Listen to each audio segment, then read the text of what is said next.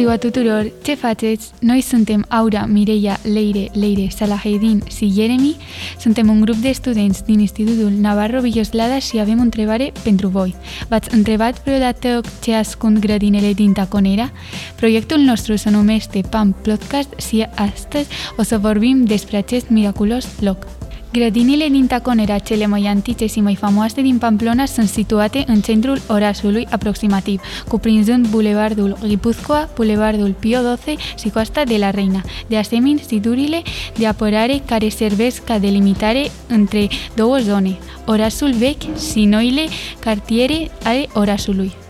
Până în secolul XVI, secol în care se dărâmă vechile ziduri împreună cu cel de la Taconera, această zonă era un simplu camp. Prin urmare, în 1829, parcul s-a transformat în grădină.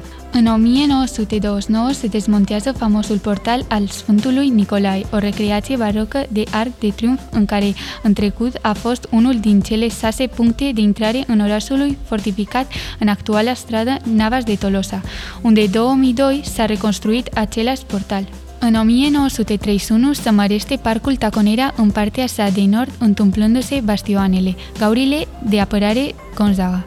Mai târziu, în 1949, s-au încercat să transforme Gaura într-un lac chiar dacă proiectul nu s-a terminat în practică.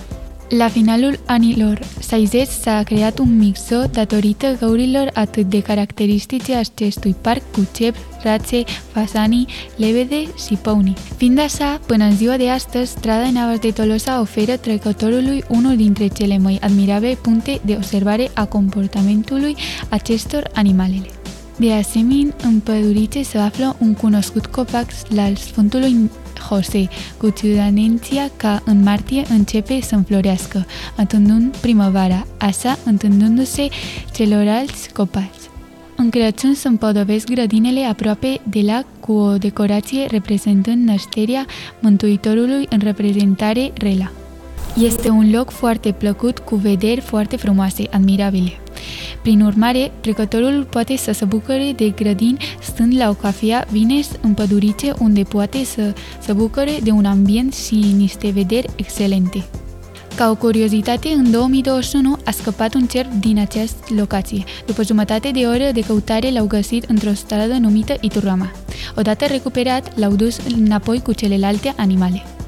În mod cuprinzător, grădinile de la Taconera sunt foarte frumoase, având o atracție turistică și de recreație în toată amploarea. Acum cum știți toate acestea, sunteți pregătiți pentru o vizitate în Taconera? Vă așteptăm! Vă mulțumim pentru înțelegere!